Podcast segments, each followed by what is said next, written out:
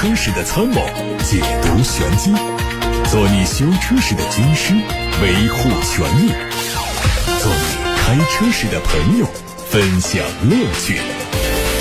调频九二七，傍晚六点半，董涛说车，只和车友在一起。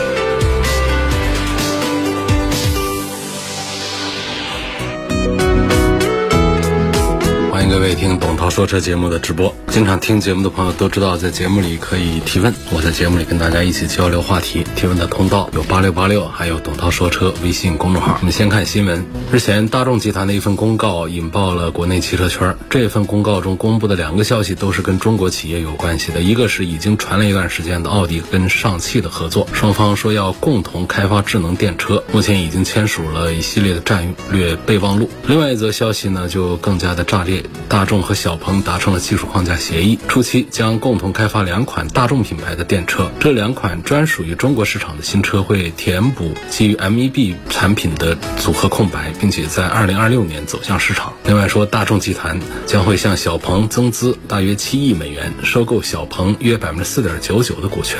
在交易完成后，会获得一个小鹏汽车董事会观察员的席位。事实上，大众合作小鹏、奥迪合作上汽之前，外资品牌和中国企业在电动化领域共享技术成果的故事已经上演过很多次。沃尔沃。吉星都应用过吉利的浩瀚纯电架构，丰田和比亚迪在二零一九年就已经牵手，共同开发纯电动汽车以及所需要的动力电池。丰田 BZ3 就应用了不少的比亚迪技术。另外，福特此前和宁德时代在美国合资建设电池工厂的时候，合作模式就是福特汽车出钱，宁德时代技术入股。电动汽车的时代，中外车企在技术上的强弱之势已经发生了扭转。自二零二二年四月一号停牌以来，恒大汽车首次公开了它的财务状况。据恒大汽车补发的二零二二年度和二零二一年度全年业绩公告，截止到二零二二年十二月三十一号止年度，本集团产生亏损两百七十六亿元。也就是说，恒大汽车二零二一、二零二二两年累计亏损约八百四十亿元。截止到二零二二年底，恒大汽车剔除预收账款三十三亿元之后的负债规模为一千八百零五亿元，同比二零二一年骤然是增加了约六百二十多亿元，增幅达到百分之三十五，已经处于严重的资不抵债的状态。从各方指标看，恒大汽车所面临的挑战相比中国恒大似乎还要更多。恒大汽车也称，公司在可以预见的未来仍然需要大量资金以及其他的开支，公司能否？持续经营取决于后续融资和运营现金流的能力。恒大汽车打算通过重组融资计划来获得额外的现金来源，以清偿债务，支持未来的运营和开支。但与此同时，恒大汽车方面也表示，相关计划存在重大的不确定性。二零二三年财富中国五百强排行榜已经发布了，造车新势力魏小李均在列。其中，蔚来理想汽车排名较上年大幅度提高，小鹏第一次进入榜单。蔚来排在第三百零二位，营收七十三亿美元；理想排名三百二十四名，营收六十七亿美元；小鹏排在第四百五十五位，营收三十九亿美元。在上榜的十五家车企中，有七家为实现营收增长，排名前五的分别是上汽。广汽、东风、北汽以及比亚迪，上汽集团以一千一百零六亿美元的营收排在榜首，总榜排名第二十七。一汽集团次之，以营收八百七十六亿美元排在第三十九位。第三名广汽集团营收七百七十三亿美元，总榜排名第五十位。在新能源领域，比亚迪的营收增幅明显，同比增长百分之九十二，达到了六百三十亿美元，排名第六十六。宁德时代营收四百八十八亿美元，同比增长百分之一百四十一，排第八十六。净利润率排位最高的五家公司中有三家是锂电池相关行业，分别是天齐锂业、青海。盐湖工业，还有江西赣锋锂业。腾势官宣，这个品牌的累计用户已经突破了十万，并将在八月份推出腾势 D9 DM-i 尊贵型新增车型的纯电续航里程九十八公里，搭载四十五千瓦的快充和六千瓦的对外放电功能，定位可能介于现款的豪华型之上。它的售价。基本是锁定在三十五万元左右。除了新版本之外呢，腾势还会推出电吸门相关的配置。官方数据说，今年六月份腾势 D9 的销量为一点一万辆，销售均价超过四十二万元，连续半年位居三十万元以上豪华 MPV 市场销量第一。官方表示，腾势 D9 DM-i 尊享型将会成为销量的新增长点，助力冲击月销超过一点五万辆的目标。蔚来联合创始人、总裁秦力宏最近对媒体说：“虽然目前市场上充电桩是最常见的补能方式，但换电站以超快的补能效率成为车主们青睐的补能方式。未来也在加大。”对换电站的投入，秦力红透露说，今年第三季度，未来将上线换电一把不入的功能，提升换电效率。今年第四季度将上线换电不断电功能，在换电过程中，车内娱乐、空调都可以正常使用。随着合肥换电站组装工厂的产能提升，今年之内可以建成一千座换电站，甚至有可能提前完成目标。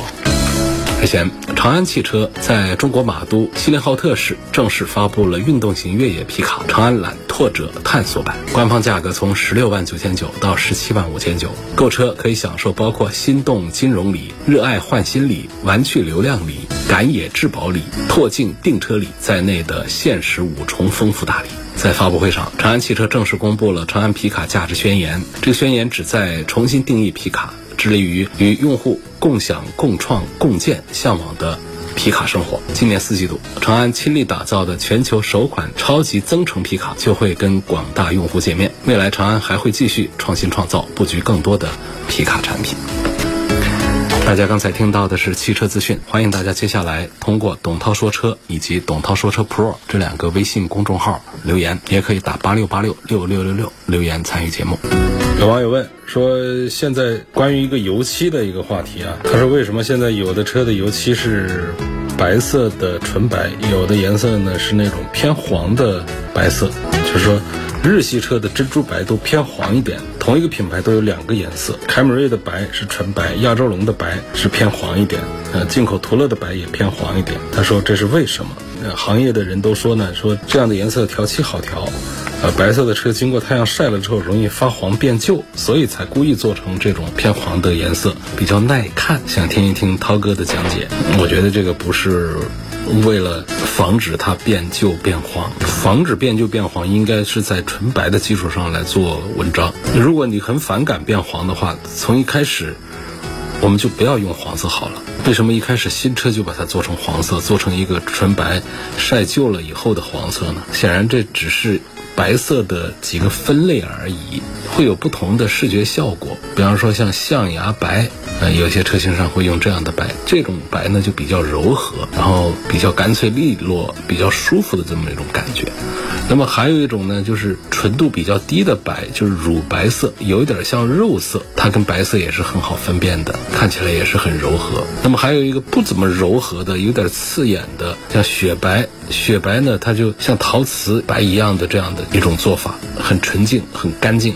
那么还有比较柔和的珍珠白，珍珠白呢，它是有很沉着的光泽，略带一些象牙黄，有一种琥珀的那种色泽，看起来很贵气。那还有一个白呢，叫古董白。这个白呢，它不是纯白，也不是米白，是介于它们俩之间的一种色调，它是带一点棕色阴影的这么一种高亮度的一种白。那么这各种白呢，在车身上呢出来的视觉效果它是不一样的，所以常见的是那种比较刺眼的纯白，在有的车型上也很好看。那但是有的车呢，他们在设计的时候呢，会针对白色都推出两种，一种是雪白色、纯白色，还有一种呢是珍珠白或者叫做乳白或者叫象牙白等等这样的一些区别。这纯粹是为了视觉好看故意调出来的颜色，而不是像这个说法当中讲到的是为了预防被太阳晒了。变黄变旧。有位网友说：“我最近关注了轮胎方面的问题，有个疑问：二零一八年换的两条新胎，最近才发现这个轮胎内外侧都正好装反了。五年跑了三万多公里，问对轮胎有影响吗？目前目测胎面还正常，是否有必要马上更换？这个无所谓了，你已经跑了五年了，而且这轮胎呢，再跑到明年到第六年、第七年的时候，这轮胎不管你的公里数三万还是五万还是八万，其实这个轮胎就应该是到了该换的时候了。而且呢，像这个跑个一两年，我们对角换一下胎啊，让这个胎得到平均的磨损呢，也是有必要的。不过你已经跑了五年了，实际上这个时候再做同轴对换的话，其实也就没有多大的必要了，而且可能换了之后会产生胎面不平整磨损带来的那种噪音呐，这样的一些影响。呃，跑了五年的胎就已经磨得挺好了，当然你跑的公里数倒是不大，三万公里，可能看起来沟槽还是非常的清晰很深。但是从时间上讲，二零一八年换到今年已经五年，轮胎的橡胶寿命、橡胶的这个保质期，实际上呢就是五六年。过了这之后啊，这橡胶的性能会下降的。应该说到了第六年的时候，就要琢磨着有机会的时候要换胎了啊，不管它磨损到了什么程度。当然啊，可能也有抬杠的，说我这轮胎跑了十万公里，沟槽还是很深。我这轮胎开了十年，我没换也没啥问题，确实是这样。我有的车也是很长时间不换轮胎，但是我们要讲一个橡胶的使用寿命啊，讲这个换轮胎的标准周期的话呢，我们只好这么讲。第一个，关于磨损，有一个磨损指点，沟槽里面有；第二个，不讲磨损，先到为准，就是讲时间。这个时间。跑了五六年以后，就要开始研究这个换胎的问题了。最好不要跑到十年以后再来换这条胎。别克世纪的七座和塞纳的顶配，希望对比一下它们。还有一些电车的 MPV 怎么样？像极氪零零九啊、梦想家啊之类的。别克世纪其实，在豪华感上跟这个塞纳不是一个段位的，别克世纪要好很多的，就是在豪华感受上。那在车内的空间的布局啊，在各个方面的话呢，其实有目共睹的是，别克世纪比塞纳这方面是要做得好一些。塞纳有点在内饰的设计、用料上和做工上过于素、过于简单、粗枝大叶的，不顾及这些东西。因为塞纳这个品牌以前是进口为主。还是比较响亮，在很多人眼里，塞纳是比别克 GL 八是要高端一些的一个印象的。但事实上，两个车摆在一起，我可不这么认为。不管是从这个噪音呐、行驶品质啊，还是我前面提到的做工啊、拼缝啊、接缝啊。大小啊，这个配置啊等等方面来讲，我认为别克 GL 八是完胜于塞纳的。而现在我说的还不是一个普通版本的别克 GL 八，而说的别克的世纪。这个世纪呢，它跟普通版的它不一样。它首先一讲，它的价格是从五十万起干到七十万的。那么就拿着塞纳的这个顶配来跟它对比的话呢，这个差距也是。很大的，而且这个世纪呢，它不仅仅是说只价格卖的贵，它确实是在外形上、在内饰上、在很多配置上全面的做了提升、做了升级，豪华感碾压塞纳。至于电车，电车 MPV 里面，梦想家的销量还有极氪零零九的销量是并不太理想的。其实这些车呢都还不错，但是当真正有实力的腾势 D 九出世之后呢，那两个就黯然失色了。腾势 D 九现在的销量。一个月能到一万五还是多少？但是其他的都只是一千辆、两千辆这样的一个水平，差异很大。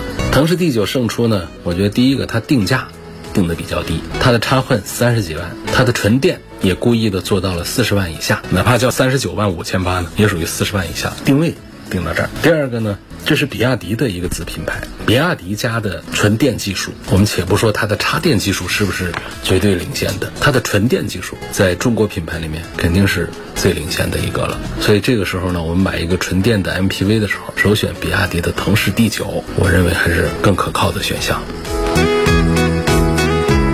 花脸龙说：“涛哥好，有很多像三百六十度全景影像啊、方向盘加热这样的配置呢，只在中高配车型上才会配备。但是有车评人说，这些配置越多，以后故障越多。”原车带的很多配置，在用个一两年之后，大多会成为摆设，结局要么就是坏了不修放着，要么就花钱换新的。现在很多车都减配，即便是原厂的材料能支撑一两年不坏就不容易了。那么我们选车的时候选这么多配置有什么意义呢？车又不是只开一年两年的，难道我花钱选了配置多的之后，每隔一两年就要去重新安装或者是维修这些功能吗？这是一位北京的网友发过来的，嗯，有点太。偏了这个观点啊，不至于说这些配置一年两年就全都坏了。确实有一句管总的话，就是用的技术含量越高的配置越多，这车出现故障的可能性也就越大，就是这样子的。但是我们不能因为这句话就放弃现在最新的技术啊，最好玩的一些配置啊。我们汽车上的配置，随着我们汽车技术的发展以及我们消费心态的成熟，它是不停的、不断的在。进化的，像二十年前私家车刚刚进入我们生活，街上还不怎么堵车的那个时候，我们追求的车载配置和我们现在买车的时候关注的车载配置，已经出现了不可同日而语的区别。比方说，在老三样、桑塔纳呀、富康啊、捷达那个满大街都跑的这个时代的时候，我们买一台富康，买一台普桑，我们在关注什么配置啊？说。带不带遥控钥匙？你说现在想起来是不是很可笑？我们现在哪个车还不给一把遥控钥匙？呃，那会儿关注有没有自动空调？当然，现在还有极少量的低配车型还用手动空调，但看手动空调啊，现在基本上就很稀奇了。还有就是那个年代，我们还关注带电动座椅。电动车窗这太神奇了！哎呀，一按键，这座椅就可以往前往后，这车窗就可以升降。所以我们现在回头看那个时候，确实大家这汽车上的配置真是少得可怜。大家对车也都没有太高的要求啊。汽车的技术发展，当时也确实相对现在来讲是很初级。但在当时，你要说哪车上有气囊，哪怕有一个、两个的。那这车也是很新鲜的，有 ABS 那也挺好。还有的车带上了电子稳定系统，我记得二零零几年的时候，奇瑞的一个什么车。十万块钱的一个奇瑞，它竟然给配上了 ESP 电子稳定系统，那也就是爆炸的新闻了。那现在电子稳定系统还是一个高端配置吗？起步配置了。说那会儿车上有一个铝合金的轮毂，也是个高配车型的标志。呃，带个导航，中间要是有一块并不大的一个分辨率极低的一块屏，那屏上面都没啥信息，哎，这车也是高大上的代表。所以这说的是二十年前。我们再往前走个十年左右的时候，那会儿我们的追求。其实就发生了很大的变化。十几年前，我们关注这车上有没有天窗、真皮、中控大屏、氙气大灯、电子稳定系统这些东西去了。那么在这个时代，在现在，就是刚才说的这些配置都已经成为了基本配置了。从高配到低配，除了极入门的一些低端车型之外，基本上这些都是干。但现在大家在追求的是什么呢？智能座舱，这车能不能互联网？啊，有没有更多的娱乐的好玩的一些东西，语言互动啊等等这样的智能化的东西？有没有高阶的驾驶辅助，比方说主动刹车呀、车道偏离预警啊等等这样的一些配置啊？有没有全景影像啊？我们平时我们开车好好的，打个转向灯，咔一片摄像头就打开了，把旁边的景象打到我们的中间这块大屏上来了。我们像停个车、倒个车，啊怎么样的？它把全景影像给。打在你中控屏上让你看，保障你的安全。原来还追求氙气大灯的，现在咱们就是 LED 灯，就是一个很朴素的一个配置了。现在追求激光大灯、数字大灯、智能大灯，甚至直接把投影改成大灯。还有一些小配置，比方说手机无线充电。现在我觉得这确实是非常重要。手机啊，能够在车上有一个很好的地方安置它。不用我们再买一个手机支架，并且呢，这地方呢还不用插线就能给手机充电。这个车上如果有这么一个好的一个设置的话呢，大家一定珍惜这个配置。用过的都还是会知道它的这个好处的。包括现在大家也开始更多的在追求品牌音响，所以买这些高端车啊，配置高一点的话呢，就是这个音响。我很多人说我在外面改一个音响也可以，但是除非啊我们找到了很好的垫子，很好的。改装师很好的这个施工操作，否则的话呢，就是你要跟那些原厂出来的这个品牌音响来对比的话呢，花差不多的钱，你的品质感就还是要差一些。那同样的钱，比方说一个选装品牌音响一万五，你在外面花一万五去选的东西装上去，运气不好的还会被骗，要不然的话呢，就正常不被骗也很难在声场调控上达到原厂标准。有朋友问九万块钱预算看轩逸，又看思域，优惠也很大，这个十二万就可以落地，希望参考一下。这个思路没打开啊，就现在你这个九万、十万、十二万的女孩子开个车，还停留在十年前的问话上。十年前大家怎么问？哎，我十一二万我买个啥呀？这些燃油车。因为它是为一个女孩在打听车，就现在这个十一二万已经可以买到很小巧的一些电车了。这个时代还是，哪怕最后我们选择了燃油车，但是我鼓励大家至少尝试试驾一下，拉开车门看一下，了解一下电车。我知道开车的人当中，听节目的人当中，只有很少的一部分人平时有兴趣关注汽车行业的一些东西，尽管这个物件很贵。但是大家好像心思都不在这上头。其实现在确实是新能源汽车，哪怕不买，也推荐大家对比看一下，了解一下之后再做决定，不要直接略过了新能源汽车这个板块，直接还是照着十几年前听说的一些车型来选车去看车，各种极限状态都有。就这两年，我好像还听到有人在向我打听桑塔纳两千，这已经到了什么样的一个极限值了啊！但是真不喜欢车，算了，就打车，打车挺方便。现在朋友说。希望点评一下当年斯铂瑞2.4升配八速双离合变速箱的组合，这一套的稳定性怎么样？关于双离合变速箱的评价呢，一直是有争议的。它有优势也有劣势。优势就是换挡速度快，传动效率高，但这些大家都感觉不到。我民用车街上跑，我要你换挡速度快干嘛呀？你传动效率高，我怎么知道？但是呢，有一些弊端呢，顿挫呀、抖动啊，问题出来的时候，我们就能开车的时候就直观的感受到了。这就是双离合很不讨好的地方。双离合变速箱的故障率，它一定是个概率事件。有好多人的双离合变速箱就一直没开坏，但是有的人开个一千两千公里就出毛病的。确实，双离合变速箱总体上要比普通的 AT 变速箱的故障率要高一些，这跟它里头的结构是有关系。主要像干式的双离合，它的这个故障率它是要高一点的。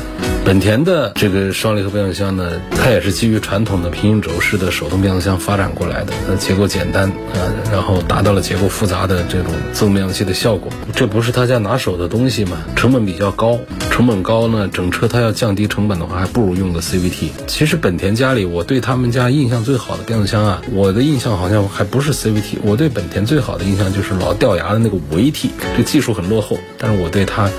我当年开过的一些这个本田车上带这个五 AT 的，我的感觉非常好。所以呢，本田车呢，我觉得还是选 CVT 比这个 DCT 要更靠谱。比亚迪汉和特斯拉买哪个好？比亚迪汉你应该是在跟特斯拉 Model 3做对比是吧？难分上下。Model 3要上新款了，基于这个原因呢，我建议你要么等等看，要现在的话呢，你入手这个比亚迪的汉，应该不会后悔的。来看看通过“董涛说车 Pro” 这个公众号发过来的一些问题。林肯的航海家值不值得买？和奥迪 Q 五，这个昨天已经回答过了啊。混动版的锐界 L 这个车值不值得买？长安福特在今年四月份上海车展上推出的这个全新的锐界，有燃油版，也有。混动版燃油版是二十二万多起，混动版呢是贵个两万块钱。所以其实这个长安福特面对这个二三十万元级别的这个中高端 SUV 这个市场的一套阵营当中呢，这个锐界一直当做拳头来打的。目前它已经做了很大的一些产品力上的提升，比方说它的空间将近三米的轴距，五米的车身，二加二加三的很少见的这么一个头等舱一样的二排座椅的布局，大马力的。超强的易混，还有真四驱，就是机械四驱，还有福特式的这种高质感的底盘调教，这都是它的一些卖点。还有在配置上的一些点，超过二十项的驾驶辅助功能，呃，这个 BO 的音响、主动降噪等等，就是一丝一缕一加一有，可能这个一商还不大好说啊。所以就是作为锐界的换代车型呢，全新的锐界 L，它在吸取了前代车型的。一些优势之后，又针对电动化呀、智能化呀、网联化这样的消费趋势，给出了应对的方案，啊，就是这个混动系统的加入，可以讲叫做强势入局。就是在它上市之后呢，出现了很多关于锐界 L 混动和汉兰达双擎的对比，锐界 L 混动和理想 L 八之间的这样的一些呃热搜的一些话题的对比。这个产品呢。我觉得配置上是拉满了，拉的很好。然后这个车的驾驶感受也非常的棒，尤其是它第二排座椅带来的这种舒适感受，在一般的这个 SUV 里面，不管是做六座的还是做七座的这些产品，我觉得在这个价位当中，全新的福特锐界 L 是做的非常优秀的。腾势 D9 现在能够比拟别克 GL8 吗？能啊，它的销量是超越别克 GL8 的。GL8 只有几千台的销量，腾势 D9 是它的两倍了。它作为一个电动车，一个新能源产品，确实身上的吸引人的点会更多一些。还有网友问，为什么腾势 D9 卖不好？腾势 D9 卖不好，说错了吧？极氪零零九，为什么极氪零零九卖的不好？腾势 D9 卖的好啊？极氪零零九也不是卖的不好，极氪零零九，你首先讲这个车子呢，它就是宣传很高调，吸引大家都在关注它。但是呢，你看到这个销量就觉得不如预期，就有一种叫好不叫座的意味当中。厂家的宣传当中是迄今为止最好的 MPV，有史以来最快的 MPV，六座最豪华的 MPV 等等。哎呀，就这样的宣传太高调之后呢，你销量要是跟不上的话，就容易让人觉得这车是不是有很多的毛病，有很多的问题。也确实，它身上有几个点，就是说，第一个价格不便宜啊，贵了；第二个就是外观违和，那车头看着不像个正常车。然后呢，还有就是说这车还有一些毛病，有一些问题。但我觉得毛病问题倒是。还小一点，主要还是那种四不像啊，那种外观丑啊，是怪车这样的几个关键词，在评价这个极氪零零九，就导致这个车的销量不大好了，也不是太不好，两千多。今天就到这儿，感谢大家收听和参与每天晚上六点半到七点半直播的董涛说车。错过收听的，欢迎通过董涛说车全媒体平台收听往期节目的重播音频。他们广泛的入驻在微信公众号、微博、蜻蜓、喜马拉雅、九头鸟车架号、易车号、微信小程序梧桐车话、抖音等等平台上，找到董涛说车就可以找到我。祝大家周末愉快，下次再会。